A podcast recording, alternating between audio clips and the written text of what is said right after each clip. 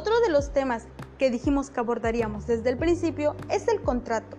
El contrato es un documento legal entre un empresario y un trabajador, por el cual éste ofrece sus servicios a cambio de recibir un salario. Existen algunos tipos de contrato, contratos indefinidos, temporales, eventuales, por obras determinadas y el contrato colectivo.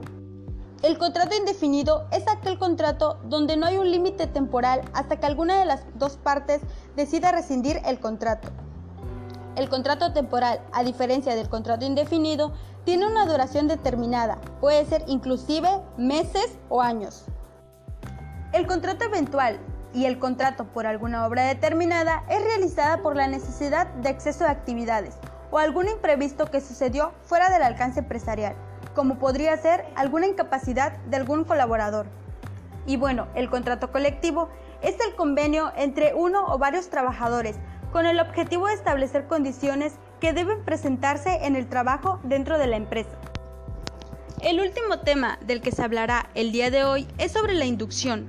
Una inducción es una bienvenida con la finalidad de familiarizar al nuevo colaborador para que conozca el lugar de trabajo al que ahora pertenece. Cuando se contrata a un nuevo empleado es fundamental brindarle una inducción, tanto de la empresa como del puesto de trabajo, deseándole un éxito en el desempeño laboral. Existe una gran diferencia entre la inducción a la empresa y la inducción al puesto.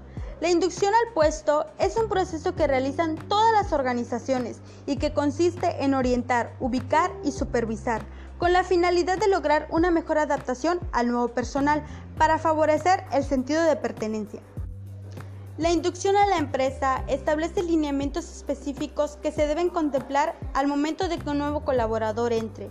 Esto con la finalidad de que éste conozca el organigrama, la historia, la misión y los valores de la empresa. Asimismo, conozca los productos y los servicios que esta misma empresa ofrece, conociendo el reglamento interno y estableciendo un plan de ingreso, de acuerdo a las actividades, horas, fechas y las personas que van a estar involucradas en esta parte. Algunas de las técnicas que se le recomiendan a la empresa usar para la inducción laboral es realizar un recorrido personal, donde el encargado de recursos humanos le muestra las oficinas y las áreas de la empresa al nuevo colaborador, para que éste sea conocido por los miembros de la organización. También se le recomienda una presentación de un manual de inducción, donde este formato ayudará a que el nuevo integrante conozca los aspectos importantes de la empresa, como su misión, su visión, sus funciones, los servicios que ofrece y la política del personal que le afectarán a largo plazo. También podría servir como apoyo el mostrarle videos y evidencias de lo que se trabaja dentro de la organización, para que él se motive a lograr grandes proyectos que garanticen el éxito de las empresas y así también pueda ser mostrado como experiencia a nuevos colaboradores. Sabemos que en la actualidad las personas son más valoradas por sus conocimientos, sus aportes y por la visión que tienen por conseguir metas dentro de una organización.